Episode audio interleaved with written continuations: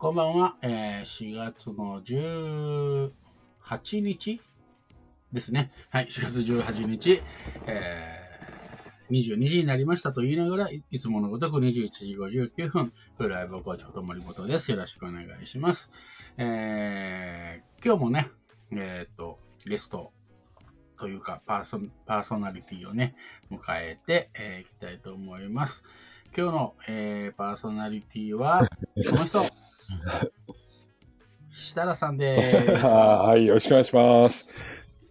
設楽さん、なんか声が反応、あの、あれしてるのミュート、あの、ズームの方をミュートにしていただければ。あ、ズーム、あんですか？ズームの方をミュートにしてるはず。あ、ズームの方が、あ、オッケー、オッケー、すみません、すみません。はい、すみません。はい、はい、あ、はい。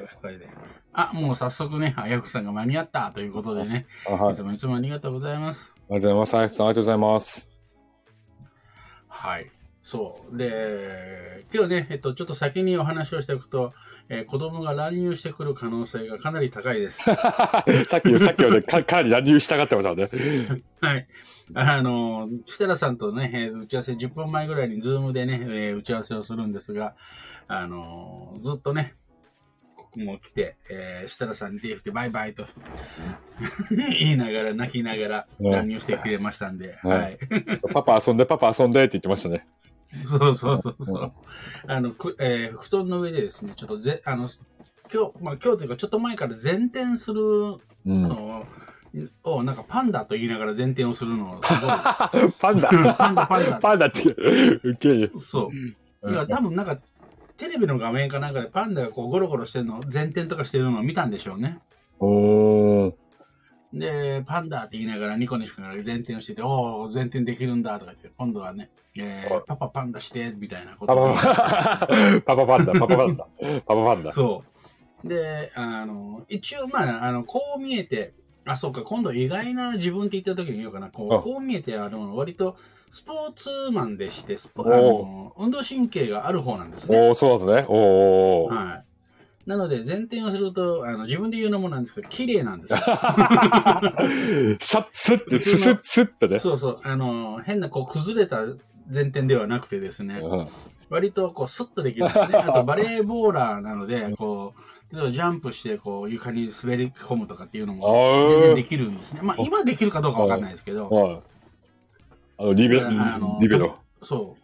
飛び込み前転とかもね、あの昔でき、でき、まあ、今やると首痛めるかもしれないんでやらないんですけどね。飛び込み前転懐かしいですね、まあ。そう。それぐらいのね、まあ、ちょ、ちょっとしたことはできるんでね。うん、そうするともう喜ん、喜んでしまって、初めて、今日初めてやったんですよ。あ、初め、そうするともう、大興奮しちゃって。で、横でママが一生懸命ずっとやってるんですけど、ママには何も言わないで、パパして、パパしてって。ママが、ママの立場がなんかけど。ちょっと、ちょっとママが拗ねてましたけどね。なんで私だけ何も言わないよ、っつって。そう。私には何も言われないんです。はい、なので、あの、呼びに来てるんだけど、いや、まあちょっとね、じゃ落ち着いたみたいな、ね。そうそうだ。はい、よかった。はい。えーいいですね。相変わらずの、あの、バカ親ぶりで。ああ、もう最高ですね。あ、ちょっと泣いてる。ちょっと泣いてない？泣いてないです。声が聞こえましたね。はい。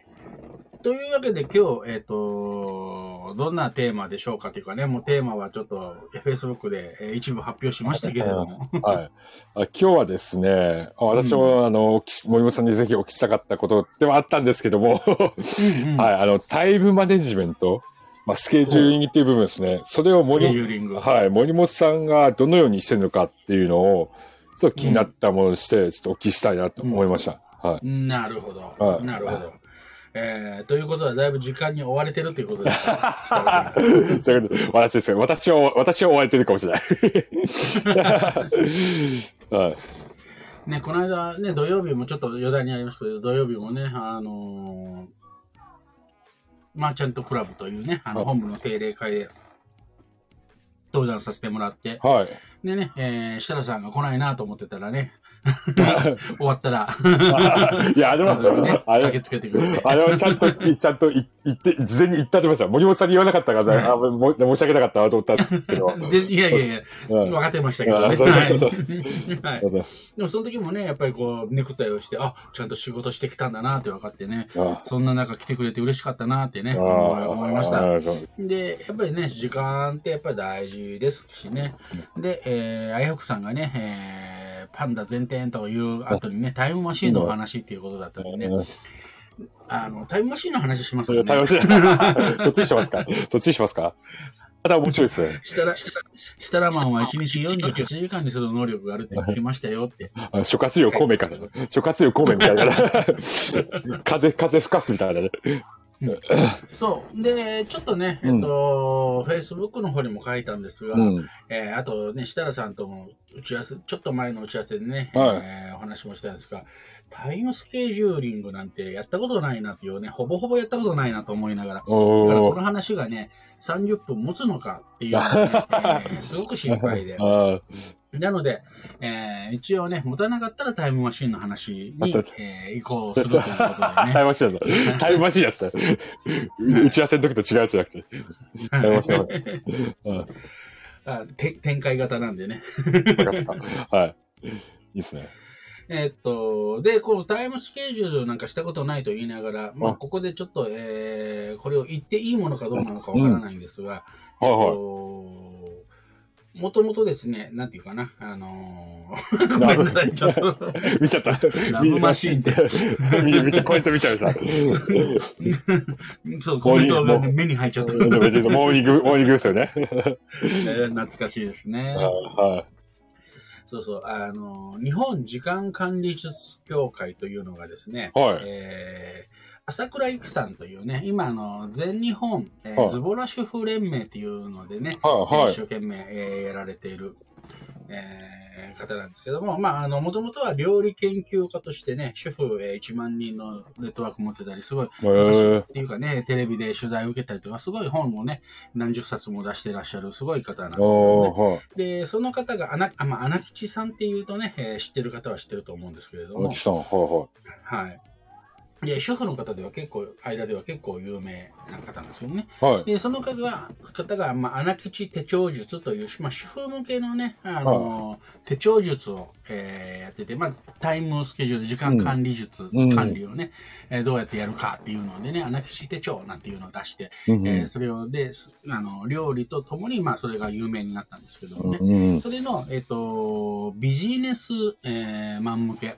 はい。そあの最初のその、アナクシー手帳術っていうのは、まあ、主婦、主婦の方が中心のうん。ものだったんですけど、これを、えービジネスでも全然使えるじゃんっていうことでですね、えー立ち上げて、日本ビジネス、えーあ、違う、日本、えー時間管理術協会って言って、ビジネスマン向けのね、えっ、と、協会を、まあ、やろうかって言ってね、まあ、はい。今もあるはあるんですけどね、えーそこの一応副、副理事、副代表みたいなこともやってたので、ね、あー、そうなんですか。めちゃくちゃやってるじゃないですか。だから、あの、時間管理ができないなんて言ったら怒られるんですけどもね。そうそうそう。でもね、タイムスケジュールいろいろやっぱ難しいですし、うんえっと、これ、えっと、その、時間管理協会の時に、うんえっと、習ったこと、あの、まあ、身につけたというか、その考え方がね、うんやっぱ素晴らしいなと思っていて、はいえーまず一つは、スケジュールとタスクっていうのを二つに分けるということなんですね。ああ、スケジュールとか、ああ、なんか深い、深いそうな話ですね。はそうそうそう。で、スケジュールっていうのは何かっていうと、い。はい。えー他人との約束ですね。ああ、はいはいはいはいはい。なるほどね。外的要因の方ですね。なんか。そうそうそうそう。はい誰かとアアポを取ってとか、えー、ズームでね、とか、あとセミナーをやるとか、うん要は他人との時間の約束っていうのをスケジュールでうんうん。すね。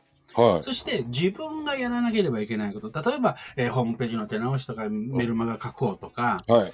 自分が、自分の中で完結できる作業。はい。でも時間取らなきゃいけないもうんうのってやるじゃないですか。んうん。はいはい。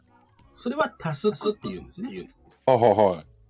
あね。はいなので、このスケジュールとタスクっていうのを2つ分けるっていうことがまず大前提。ああ、確かに、確かにおっしゃる通りですね。うん本当もうん。どっちも必要なことだし。そあう。で、えっと、で、これをなんか一緒くたにしちゃうとすごく大変なことになるんですけれども、はい。で、その中で、まずスケジュール、他人との約束。うん。はい。えー、これはもう絶対動か、基本的には動かせない。動かせないですよね。はい。うん。で、タスクうん、自分との約束なので、自分の中でこれはいくらでも動かせるわけですね。うん。はい。例えば今日5時か、あ例えば今日3時からうん、このタスクやろう、自分のこの作業やろう、うん。思ったけれども、人との急遽打ち合わせをし、3時から空いてませんか？って言われて、うん大事なようだったら入れてしまうと、ね、これ、人との約束だったら3時からは入れ入れないんだけれども、はい。自分との約束、タスクなので動かせることがでうんきるじゃないですか。うん。はい。そうですね。で、これを夜8時に回そうみたいうなね。ん。はい。えーなので、基本スケジュールっていうのは動かさない。そして、はいえっ、と、これ私の場合なんですが、はい。えっ、と、もう先に入れたものを動かさないっていう、あ。あ。ああ、なるほどね。もう決めたものはそこを変え変えないってことですね。すぐさそうそう、先に約束したものが優先、はい。うん、っていう、えっと、基本的なルール。はもうこれはもうどうしても100%はでもちろんできないんですけれど、い。はい。どうしてもっていう緊急性のあるものとかはいいうことに関して言うと、えーでもなるべくもうそうする、もう先に入れたものが優先。はいはいはい。そうするとね、スケジュールめっちゃ楽になるんですよ。スケジュール先に決めたのはね、いいろいろ動かそうと思ったら、相手、ね、の人にこう連絡を取って、うんえーここちょっとずらしてもらえませんかってまた日程調整し直したりとか、うん。そうするとその間待ってもらわなきゃいけないとか、めんどくさくなるんで、うんえースケジュールは基本動かさない。うん。最初にやったもの。ああ、なるほどうん。で、そうしていくと、スケジュールはめっちゃ楽になります。ああ、確かになんかそういったことでまた時間取られるとかなくなりますもんね。そうそうそう。の余計な調整してみますとかっていうのは、はい。ほぼほぼしないです、私は。はだから、めちゃめちゃ極端な話をすると、あ。はめちゃめちゃ極端な話をすると、キャバ嬢との約束でも、私はスケジュールとして捉えるので、い。ああ、なるほどね。仕事の 依頼が入っても、はいごめんなさい、予定入ってますって言うんですよ。ああ、もう、そっか、相手が絡んでるからですよね。そうそうそうそうそう。うん。なので、えーそうするとスケジューリングっていうのは、うん割と楽になります。ああ、なるほどね。まあ、ただそれだけですね。あーと今ちょっと思ったんですけど、それって逆に信頼関係とかにもつながりませんかなと思って。うんうんだと思いうんます。はい変わんなくてね、絶対なんかね、変更、逆に変更して、ちょっとまたな流れちゃったりしたら、うんうなんかね、なんか私、なんかこの人、なんかいいいのかなとか思われちゃったりとか、うんうん。そう。だから、基本それにして、まあでもまあ仕事してる上ではね、どうしても、えー調整しなければいけないこととか出てくるんで、うん100%はね、なかなかできないんですが、えーもう95%、90%以上はもうそれですね、固定して。で、えー他に、えーどんなに予定が入っても、要は、あのー入れると。はい。はい。ああ、なるほあど。、えー、あやふさんがね、ちょっと、えーああ、ありますね、これね。いいですね、いいですね。あはいあのーウォウウォウウォウウォウ、あ、違う違う違う。ちょちょちょ、そっちは、返そっちは事待ち。の予定が、返事待ちの予定が重なったときはどうされていますが、返事が来た順で決めますか。うんえっと、えー候補日、えっと、3つぐらい候補出してくださいっていう、うんいると、うんその3つはもう一応スケジュールで仮押さえしちゃいます。うーん。そうそう、うん。なので、そこも予定としても入れちゃいます。うんうん。で、その間、その間に、じゃあ予定候補がいったときには、もうその、えー候補としてその人に出した、えーじゃあ、えー例えば10日と11と12日のうん3時、4時、5時とかって言って、この3つのうちにえー候補出して、返事待ちの場合には、その3つとも一応もう予定ありっていうことで、スケジューリングに入れちゃうんですね。ああ。うんいや、確かにそういうことですよね。はい、はい。のー返事が来た時点で、他のやつを外せばうん。いいだけの話なんで。ああ。そしたら被んないですもんね。被ったりね。そうそうそうんはい。だから、例えば、これ、たまに、私もはダメであるんですけど、例えば設楽さんに、じゃあ候補日ちょっと3つぐらい出してってい言われて、で、えー、じゃあ何日何日何何時何時何時日何時何時何時3つぐらい出してもらって、うん。えっ、と、って言ってこっちでこうやってて、ちょっとその返事が遅れて、うんあ、じゃあ19日の4時でいいですか？って言ったら、ごめんなさい、そこ入っちゃいましたって言われたらショックなんですよ。ああ、確かにショック。そうそう、確かにショックショックですね。結構私もやってしまうことあるかもしれないですね。うんはいうんで、えー、なので、えっと、最近、最近使ってるのは、はい。あのーえっと、いろんなね、えっと、あれがあるんですけど、やっぱりあの、Google フォー、えー、Google カレンダー。えーなんだ、カレンダー。はい。これがめちゃめちゃ楽だなと思って。はいはいはいはい。うんうん。で、Google カレンダーがもう予定入れると、もう、えースマホでも見れる、パソコンでも見れる。で、どこで入れても全部もう反映するじゃないですか。あはい、はい、同期されますもんね。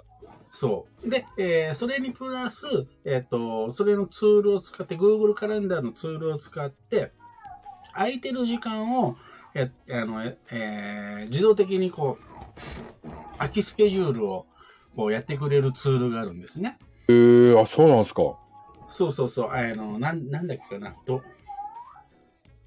なんかね、あれすると、スケジューリングのやつでやると、Google カレンダーとあれして、えー空いてる時間を勝手にあの埋めてくれるっていうのがあるんですね。へで、ーうん。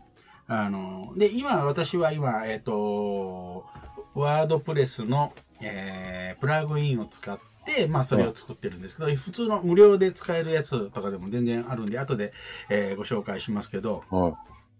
そうすると、もう Google カレンダーですでに予定が入ってるところは、うんもうアポ入れられないようになって、空いてるところだけ相手にアポを、うん。えー URL だけ送っとけば、空いてるところ、例えば45分のとか1時間の設定であと1時間空いてるところだけ相手に示してくれるんですよ。ああ、はいはい。で、そこから相手に予定を入れてもらうと。うんうん。で、そうすると、えーそこ予定入れるともう自動的に埋まるんで、で、はい Google カレンダーにも自動的に入るし、ず、なんなら、Zoom のえー URL も送ってくれるんですね。ああ、それ最高ですね。あ、そう、タイム、うんああ、たああれかな？はい。なので、えっと、あ、なんか言ってますね。あやふくさん、そうそう、Google カレンダーやっぱり、うん、やっぱり楽ですね。あと、うんあの、タイム、タイムトリー。タイムフリーな。ああそこも見られないで。ああ、へそうなんですね。ーやっぱりね、全部、どこ、どこの、えっと、端末でも見られるっていうのは、やっぱり、やっぱり便利ですよね。あはで、自動的に埋めてくれるっていうことがあるんで、なので、えっと、今、候補日よっていうよりは、今 URL 見て、うち、私の、あ、じゃあワンオンワンしましょうとかっていう時があったら、私の今空いてるのこれですよって URL 投げとくい。と、はい。他に埋まったとしても、もうその人が選べないので、ダブルブッキングがなくなるんですね。調整なくなるんで、はい。これめっちゃ楽ですね、スケジュールに関しては。確かに、それ便利ですよね。うん。うん。タイムレックスとかでしたっけ？タイムレックス、そうそうそうそうそれも、それもありますね。ああ。それは違うのか？で森本さん使ってると違うのかな？違うのかな？えっとね、私、それ使って、あの、レタイムレックスかな、T うん、もう使ってたことあります。ああ、はい。ただね、あれのこう表示されるレイアウトがあんまり好きくなくて。ちょっといろいろ、うん、あのやってて、もう、えっと、で、あとね、無料のサービス怖いんですよ、いつ山、あの、あ、確かに確かに。それわかるあな。のそう、いつ課金になるか知れないし、うんうんうんで、制限ができたりとか、いきなりなくなったりとか、えーその例が、そのタイムレックスを使ってたんですけど、ちょっとこう、表示画面があんまり嫌いだったんで、探してたドクターワークスっていう同じような機能があってああるやつがあって、あ、これいいなと思って見やすいし、で、使ってたら使いやすいんで、あ、いいなと思ってて。で、これまあ、有料でもいいかなと思ってたんですけど、いきなり3月で終わりますみたいな感じで、あでも、なんか、あるある、なんかネット業界あるあるみたいな感じで。そう、そう。だからね、もう、あの、無料の、そういう、ちゃんと使えるツールは、無料のやつはやっぱりちょっと怖いんですよね、ビジネスで使うのは。長期的に使うのは。うん。で、えっ、となので、まあ、あの、もう、買い切りでね、お金出して、えっ、と、はいアメリアっていうね、ちょっと、あの、あんまり、こう、なんていうかな、あの、使いにくいはつく、まあ、あの、ドクターワークスよりはちょっと、こう、表示画面とかはあれなんだけど、まあ、もう買い切りで自分で、えー、あの、やろうと思って、えっ、と、今はそれで自分で作ってやってるんですねへ。ーあ、それがプラグインのやつですか？ん？あ、すみません。プラグイン、プラグイン。プラグインのやつですね。はいはいはうん。なので、えっと、まあ、それだともう、ね、お金払って、もう買い切りの一生、一生使えるってやつにししたんで。うん。あの、もう、あの、それで、えーもうずっと使おうと。ずっと使えるんで。ね。確かに。いきなり終わるっていうことはないので、確かに。そう、終わっちゃったらね、もう一回ね、そう、設定とかがめっちゃめんどくさいんで、ああ、確か確かに。それはわかりますね。もう一回一からかみたいになりますもんね。うん。あだからそれを、そういうやっぱりツールを使うとスケジューリングめっちゃ楽で、ダブルブッキングっていうのも、調整とかもね、それはやっぱ候補日出してとかって、それを調整とかがなくなるんで、めっちゃ楽になりましたね。あ、なるほど、なるほもう投げとけばそれでいいんで、ど。で、ここから、で、ただね、これ、あの、私も感じたんですけど、ちょっと偉そうな感じで、じゃあここから選んでくださいって、ね、投げると、ちょっと偉そうな感じになってね、それが嫌なんうん。で、か軽くやめですね。そうそうそうそう。あのーちょ、ちょっと私も、こう、あ、じゃあワンオーマンショー、えじゃあここから選んでくださいみたいな、ポンって投げられると、ちょっとイラッとすることがあったんで、ああの、文面はめちゃめちゃ気をつけています。あー、そうそう。私の空き時間は、えっと、こちらにはなるんで、はいまこれ、あの、お手数なんですけど、こちらからね、申し込んでいただけると、助かりますっていうね、文面にはしてます。なんか、なんかいいですね。すげえ手で、百貨店みたいですね。なんかね。でもそれ大事ですよなね。なんかね、なんか、あの、候補日上げてとかってやってた方が、なんかすごい丁寧な気がして、うんで、それをね、あの、URL ポンって送ってから、ここから探して、あんた勝手に、えー申し込んどいてっていうのは、すごいなんかちょっとね、上から目線っぽくて嫌なんでね。あー あの、ちょっとそこだけはね、丁寧、あの、お手数ですがっていうのをえー入れたりとかしてる。まあ、ちょっと余談ですけー。ど。ああ、いや、大大大事だと思うんです。相手の伝え方大事ですからね。なんか、ちょっと、いくつか候補日いただけますかって言われること結構ありますけど、そうそうそうちそう。ょちょっと気が張ってる時とかあってでその時にね。U- そうそう、あ U- URL やってね、えーじゃあここから選んでくださいみたいなね。うんあほら、あほら、乱入してきました。あ、しゅん、しゅんくん来ちゃった。シュウシュウくんでしゅん、しゅんくん、しゅんくん、しゅんくんじゃない、しゅうくんね、しゅうくんね。はい。しゅうくん、しゅうくん、はい。はいちょっと高いよ。ちょっと高いしゅうくんは。い頭低いね。頭低いね。低いね、頭低いの？頭低い、頭低い。あ、ここ頭低い、確か頭低い。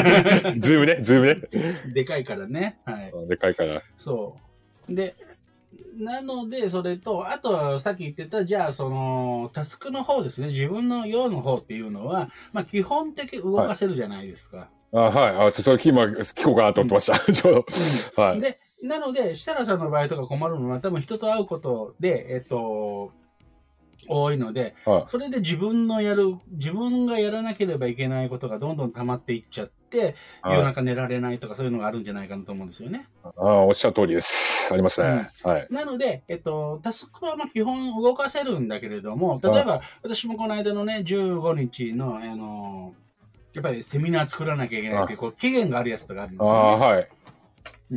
そうすると、えっと、最初の方はいいんだけど、例えば2週間とかね、うん1。週間とかに前に、もうそのタスクもスケジュール化しちゃうんですね。あははははは。うん。だからこれはもう、えっと、タスクなんだけども、スケジュールとみなして、絶対にここだけ開けとく、うんこの時間だけ開けとくというスケジュール化をしてしまいます。ああ、なるほど、なるほど。うんそうしないと、やっぱりタスクってどんどんどんどん、えっと、後回し後回しにうん、うん、そうすると、うん、あの期限がやっぱり来るものっていうのは、はい。なので、それも順番通りっていうかね、はい。うん、だから後でもうそこにはスケジューリングをしないっていうこと。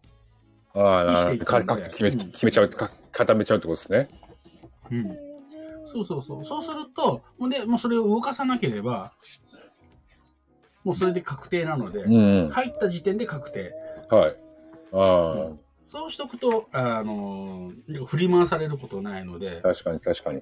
うん、っていうだけのことなんで、全然タイムスケジュールなのかっていうと、そうじゃなくて、まあ、あとね、最近やっぱり増えたのは、えっと、なので、最初に入ったものが第一優先うん。なんだけれども、最近は、えっと、申し訳ないんだけど、子供のことが第一優先になってきてるんで。ああ、そうですね。そう まあ、優先順位ってやつですね。よく言いますもんね。そうそなんかね、家族優先とかね、仕事優先にする方がありますもんね。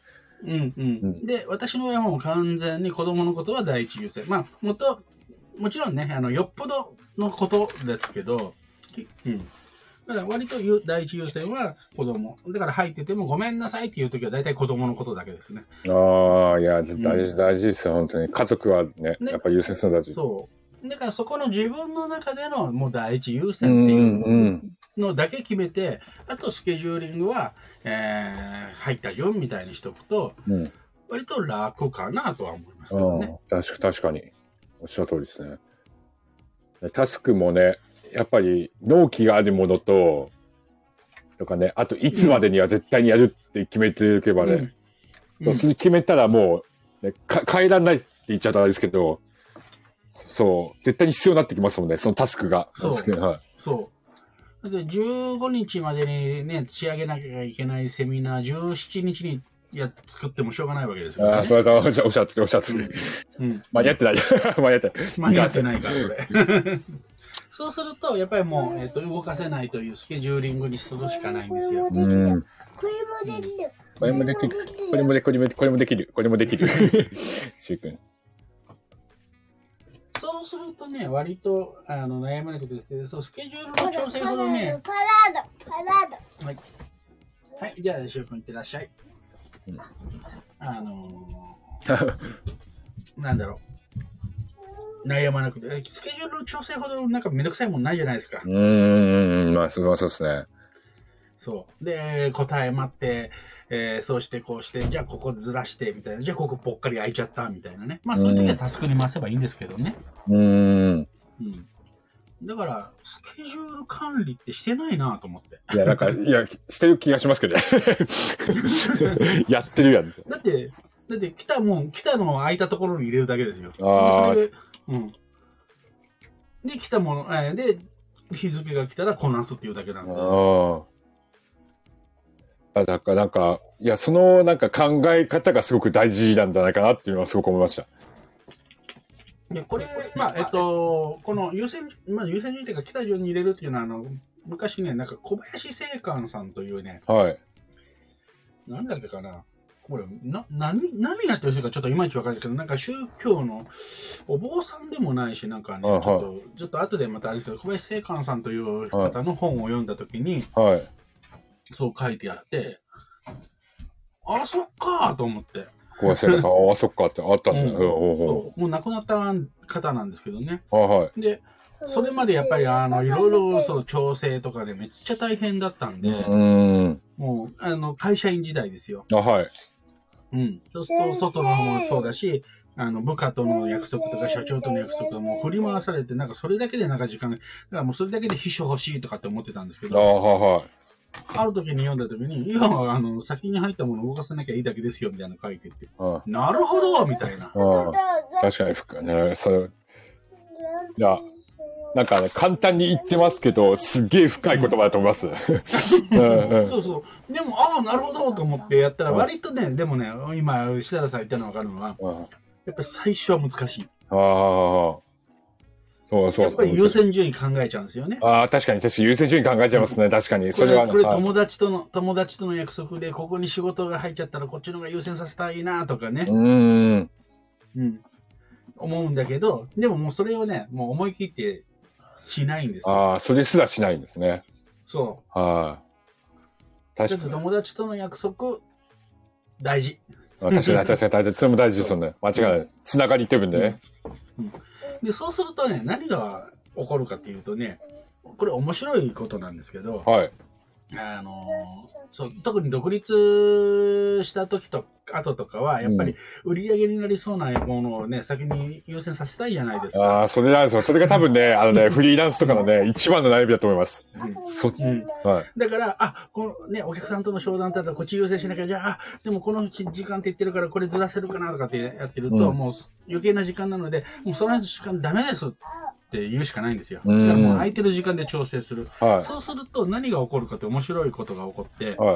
やっぱり忙しい人のスケジュールってどんどん埋まっていくんですねあ。はいはい。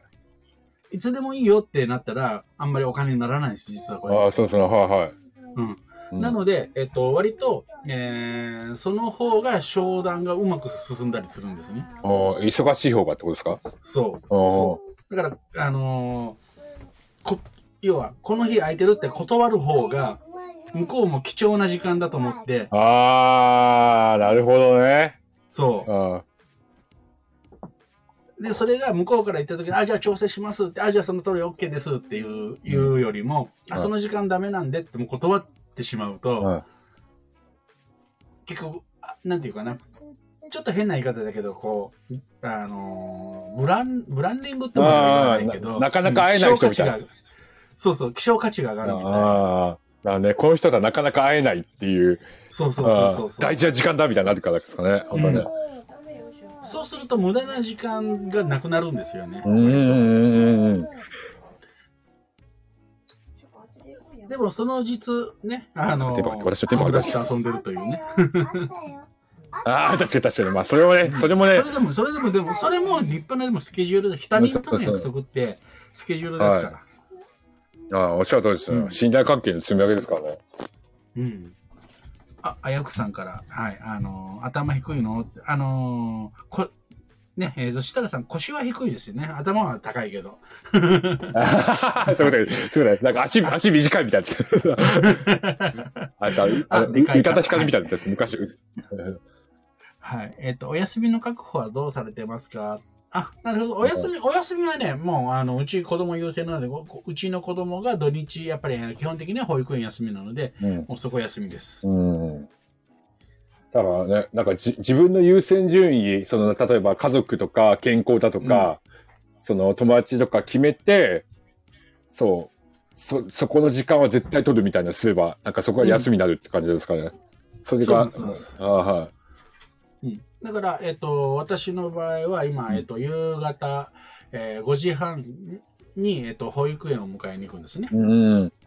うん。で、そこから、えー寝かしつけの、まあ、昔9時までだったんでね、だからこの、この放送も10時からにしてたんですけど、最近もう10時でも寝なくなったんですけああど、はいそこはもうちょっと諦めて、はい。えーだからご夕方5時半から9時までは予定入れないとかね。うーん。確かに大事な、時間ね。うん、そう。お風呂入れたりとか、ね、ご飯食べさせたりとか、はい。ね、あの、あれなので、まあ、それがお休みと言えるのかどうかわかんないけど、私にとってはそれも、なんかこう、楽しみなんでね、今のところはね。うん。うん。で、土曜、日曜、まあ土曜はね、ちょっと保育園預かってくれる場合があるので、えー妻との関係とかもあるので、あの、は預けた場合には入れる、あの仕事入れる場合はありますけど、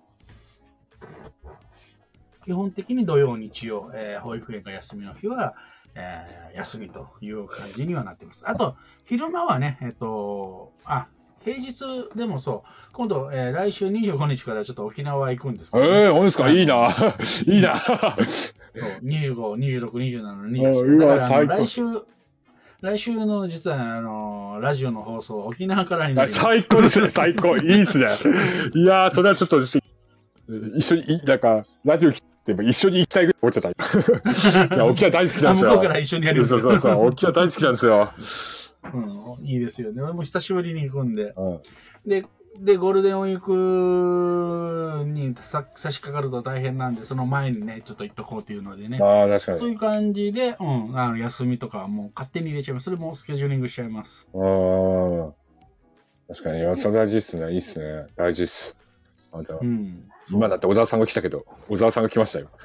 あ、お 滑り込み。滑り込みっつって滑り込み、あ、セーフです。ギリギリセーフです今日は阪神がね、あの、サヨナラ勝ちしたんでね、気分いいんです。あ、そうか。滑り込み。はい。はい。あ、いやよくさん、常に限界にチャレンジになってきていて、いささか不安になる時があるんです。うん。ああのね、うんと、無理をね、まあ、これ、あの、体調崩す、ね、あの、やっちゃえば乗り切れることがほとんどですけど、たまに体調崩すってね、あの、体調もちろん大事なんですけど、なんかこう時期的にね、ちょっと無理しなきゃいけない時っていうのも正直あります。うーん。うん。特にね、あの、ビジネス、こう、転換期の変わるときとか、うん、あの、だからそれはそれでね、えっと、必要なことであればやる、やればいいと思うんうですけど、ん。でも、あの、それでもやっぱりスケジューリングを変えていあの、そうやって決めていくだけでも、だいぶ負担が少なくなうるんで、ん。うん。うんその埋まる量がね、多くなってきて、あのっていうのはあるありますけど、でも週にね、だ絶対に、あのーそうですね、昼の、あのね、キャバ嬢のコーチングをやってた時、はい。キャバ嬢コーチングをやってた時には、あ最高ですね。はい。あの、私、必ず週に2回は休みなさいって言ってたんですよ。ほうほうほうほうん、夜の仕事ってやっぱり体調崩しやすいし、うんあの、うん、昼夜が逆転してる部分う。があるうん、ので。はい。あの、必ず体調壊すから、必ず週2回は、どんなにあれしても週2回は休みなさいね、みたいなことを言ってたんですね。けど、昼の仕事だからね、えっと、週6、週6ぐらい、1日はね、休み取った方がいいですね。ああ、はい。うん。夜の仕事でね、あのどうしても不規則であれば週2は絶対休んだ方がいいですけど、うん。うん。で、週1は必ず丸々1日休めるっていう時を取っとけばなんとかなる。まあ、これはまあ、あの、人のね、うんと、具合とか、あと、うん。ね、えー、健康具合とかにもよるので、その一概には言えないですけど、はうん。でもあの、ちゃんとやっぱり休み確保しておくっていうのはね、精神的にも肉体的にも必要なんじゃないかなと思います。まあ、20代、30代、しだらさんぐらいの時までだったら無理し、聞くんで休まずにやっちゃうこともあるんですが、それでも俺は一日はやっぱり休み取ってたかい。な。ああ、いや、うんもう無理聞いてないです。無理聞いてないです。もう、大体、あの、しね、2週間とか働きすぎたら、大体もうその次の週に体調壊しますからね。うん、そう。完全そう壊すね。するとね、うん、そうすると、頭回らないしそうそう、はい、そうなんですね。うんはい。あの、あれになるんで、から無理して体壊して、あの、なんかクオリティ下げるんだったら、うん一日しっかり休んでクオリティをキープしてた方が、うんよりやっぱり効率的なんじゃないかなと思うんですよね。ああうんおっしゃる通り。うん体調崩したらその日、結局休んじゃってますもんね。そうそうそうそうそう。で、その一日で済めばいいけど、ちょっとやっぱりね、引きずったりするじゃないですか。うんはい。その方、その方がクオリティ下がるんで、うんうん、もったいないな、その方がもったいないなっていう気はするんでね。うんうん。おっしゃはい。はい。ありがとうございます。そんな感じで、なんかタイムマネジメントの話だけど30分持ちましたね。あだいぶじゃないですか全然、いや、深い、結構深い話だと思いますよ、本当に。はい。いや大事ですよね。あ小沢さんがね、やっぱりね、体調管理大事。その前にね、あやくさん、はいっていうのはね、ちゃんと休み取りましょうということのね、えーはいかなと思いますけど、うん。本当そうですよね。うん。まあね、あやくさんはね、人の体調をね、ちゃんと管理するんだから、ね、自分の体調も管理しないと。た確かにそれ、痛い一言だ。なかなか深い一言ですね。医者医者の不養生なんてね、あよく言いますけどね。うんうん痛い。痛い。痛いはい痛い 痛いことね、あの、さらっと言うのもコーチの役目ですけどね。そう、これをね、でも、にこやかに言うのが大切に。なんですね。確かにね。はい。というわけで、はいえー、持たないかなと思ってたのが、なんと30分オーバーして喋ってるというね。まあ確かに、まあ、ちょっとまだ聞きたいぐらい、ちょっとありますから。はい。ちょっっと足りない、足りないんか、まだ話足りないからあります？いいですね。あーでも、ここで、ここでね、止めとくのがね、まだね、うん。いいですかね？はい。はい。というわけで、えー、今週もありがとうございました。ありがとうございました。はい、タイムはい、タイムスケジュール大事ですね。体を壊さないように。はい。はいお客さんにはね、睡眠時間をしっかりとりましょうっていうね、あゆくさん言ってるっていうね。はいはい。いはいてって言ってます。いいですね、言いですね。またね、機会があったら、まあ、ね、こんな話でよければまたしたいなと思います。いや、十分、十分、ありがとうです。今日はありがたかったです。本当に。はい、私も意識変えましたありがとうございます。今日も。はい、ありがとうございました。あじゃあ来週は沖、来週は沖縄から、沖縄からお届けします沖。縄からで。沖縄からお届けします。はい。あとね、来週はちょっとゲストですね。ゲストを呼んでる予定、よ呼んでる予定っていうかね、ちょっとあるんですけど、忘れてなければ、えー、ただ沖縄でうまくいくのかどうかあっていちょっと、ちょっと、電電波が、電波が。電波つなぐ。Wi-Fi はね、繋がってるとは思うんですけどね。はい。あもうゲストは決まってるんですか？ゲストね、一応お願い、あのしてあるんですが、その方は、が覚えてるかどうかっていうこととかね。はい。ちょちょっと、ちょっと楽しみにしておきます。そう。はいあと、あのあ、多分ね、設楽さん知らない方、あ、知ってるかな？ははい。っていう方です。はい。ちょっとマーチャント関係とは関係ない方なんでい。ね。あ全然、全然、はあはあおーいいじゃないですか、いいじゃないですか。はい。はい、じゃあまた。そんな感じで、またはい来週よろしくお願いします。設楽さんはまた来月よろしくお願いします。よろしくお願いしますありがとうございました明日も会うのかな？あ、確かにそうや、そうや。はい。じゃあ、はい失礼します。ありがとうございますありがとうございます。失礼します。ありがとうございました。